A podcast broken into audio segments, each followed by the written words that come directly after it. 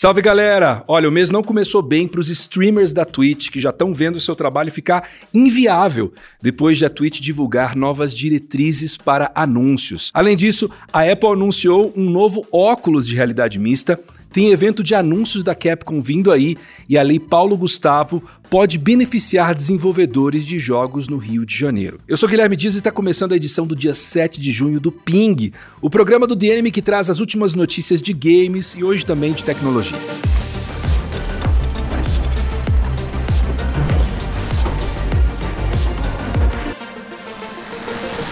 Olha, quem tira parte da sua renda de lives na Twitch ficou bastante preocupado na última terça-feira, no dia 6. Isso porque a Twitch revelou uma nova política de diretrizes envolvendo anúncios durante as transmissões, o que causou muita polêmica, irritação e reclamações públicas de alguns dos maiores criadores de conteúdo da plataforma. Essas novas diretrizes dizem que streamers não poderiam mais transmitir propagandas em vídeos inseridos no feed direto, ou seja, que não fossem propagandas vindas do sistema da Twitch, além de anúncios em banner e outras coisas. Os logotipos de patrocinadores das transmissões também teriam que ser limitados a 3% do espaço da tela. Essas medidas foram claramente pensadas para literalmente diminuir a visibilidade desses patrocinadores, já que os acordos que eles têm com os streamers geralmente não contemplam a Twitch. E mesmo os que contemplam não devem fazer isso nos termos que a empresa quer. Mas é claro que se você já viu a transmissão de qualquer campeonato de esportes ou campanha beneficente via Twitch,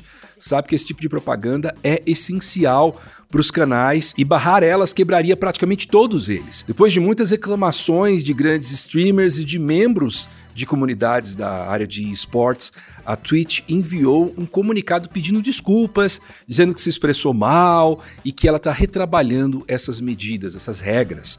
E de qualquer forma, assim, é um momento bem delicado para quem depende da plataforma para trabalhar, especialmente depois da mudança de repasse das inscrições que rolou em setembro do ano passado, né? Vamos torcer aí para o pessoal da Twitch não ficar desamparado. Na segunda-feira, antes do Ping ir pro ar, mas depois de ele ser gravado, rolou a apresentação da WWDC da Apple. Ali, a maçã revelou seu próximo grande produto, o óculos da Sadia, quer dizer, o Apple Vision Pro, que é o seu óculos de realidade mista. Ou seja, o aparelho é uma combinação de elementos tanto de realidade virtual quanto de realidade aumentada. Nessa apresentação, a Apple definiu ele como o primeiro computador espacial, não, eh, no sentido de espaçamento e não de espaço sideral, né?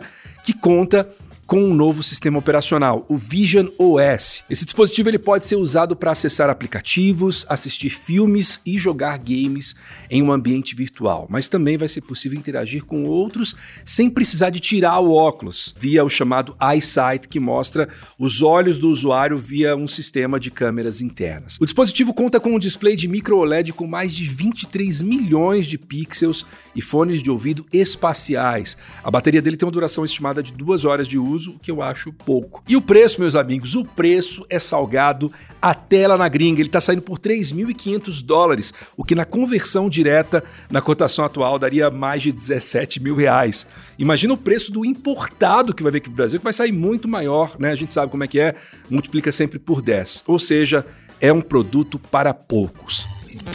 Hoje, na quarta-feira, dia 7, deve ser votado no Senado Federal o projeto de lei do Marco Legal dos Games. Essa proposta já foi aprovada na Câmara dos Deputados e recebeu aprovação da Comissão de Assuntos Econômicos do Senado. Só que quem não parece estar muito feliz com esse texto uh, do PL são os próprios desenvolvedores de games brasileiros, ou pelo menos aqueles que são representados pela Abra Games, a associação Brasileira de Desenvolvedoras de Jogos Eletrônicos. A organização criticou publicamente o marco legal, dizendo que o texto valoriza muito mais os chamados jogos de fantasia do que os jogos eletrônicos em si. Nesse caso aqui, os jogos de fantasia não é game com dragão e magia, não, mas são aqueles jogos tipo Cartola FC. Para Abra Games, isso não apenas beneficia um punhado de empresas poderosas e influentes, em vez de estúdios pequenos e desenvolvedores brasileiros, como também abre brecha para apostas esportivas.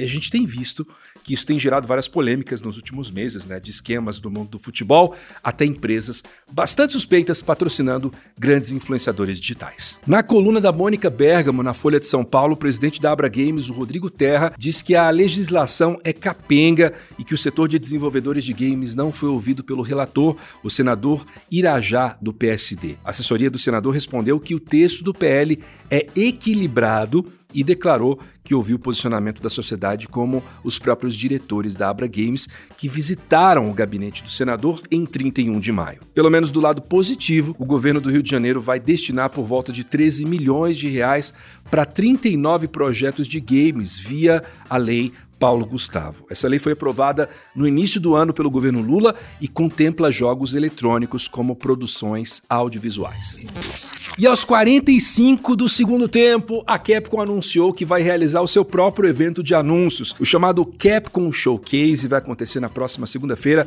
dia 12 de junho, às 19 horas, horário de Brasília. A apresentação vai ter por volta de 36 minutos e, de acordo com a Capcom, vai contar com novidades de futuros jogos da empresa. Não rolaram mais informações, né? Mas vale lembrar que a Capcom tem jogos como o Exo Primal e o sumido Pragmata no horizonte. Sem falar da possibilidade de títulos de franquias populares como Monster Hunter, e se você quiser sonhar, né? Mas aí dá para trazer também é, o Resident Evil, o. Não sei, o que vocês querem ver? Conta para mim aqui nos comentários o que, que vocês querem ver nesse evento da Capcom.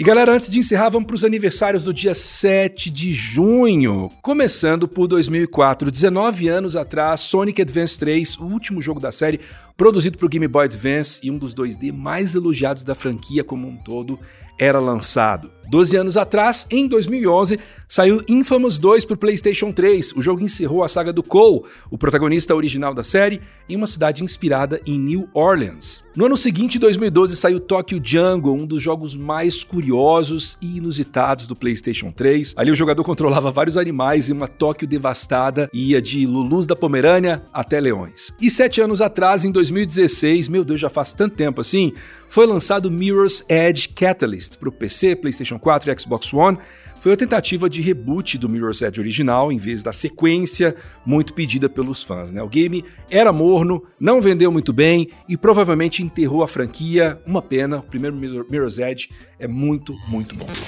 E assim a gente encerra o nosso ping de hoje. Fica o nosso aviso de que sexta-feira não tem ping, porque vai começar a nossa cobertura da temporada de eventos de games aqui no The Anime. Já amanhã, no dia 8 de junho, às 15 horas do horário de Brasília, a gente vai acompanhar ao vivo a apresentação do Summer Game Fest. A gente vai fazer aquela tradução simultânea ali, né? Que a gente tenta fazer, vai trazer os comentários, é, vai trazer muita contextualização. Estarei eu e Carol Costa fazendo o evento junto com vocês aqui. No domingo, no dia 11, a partir das 13 horas, eu, a Carol e a Isadora Basile vamos acompanhar o Xbox Games Showcase e o Starfield Direct. E na segunda-feira, dia 12, também a partir das 13 horas, eu e a Isa vamos conferir o Ubisoft Forward. Enquanto isso, o PH vai estar lá em Los Angeles testando e conferindo os principais jogos e novidades que estiverem rolando nessa temporada de anúncios e vai trazer as impressões dele no canal do YouTube e também no site. Significa que vai ter muito jogo que você está esperando, que ele vai ter jogado e falar: ó, oh, isso aqui é legal, isso aqui não é legal. Então fica ligado porque é, pode não ter E3, mas vai ter muito evento, muito jogo para você conferir e nós esperamos que a gente, o hype, né, seja suprido. Até lá, para quem está vendo em vídeo, eu pedi que você considere deixar um like, se inscreva, ative as notificações para saber quando entra vídeo novo no canal e para ouvintes do podcast, sintam-se à vontade para avaliar a gente, dar cinco estrelas ali, recomendar para um amigo. A gente volta com o Ping na próxima semana, mas a gente vai estar tá aqui com as lives a partir de quinta-feira. Tchau, gente.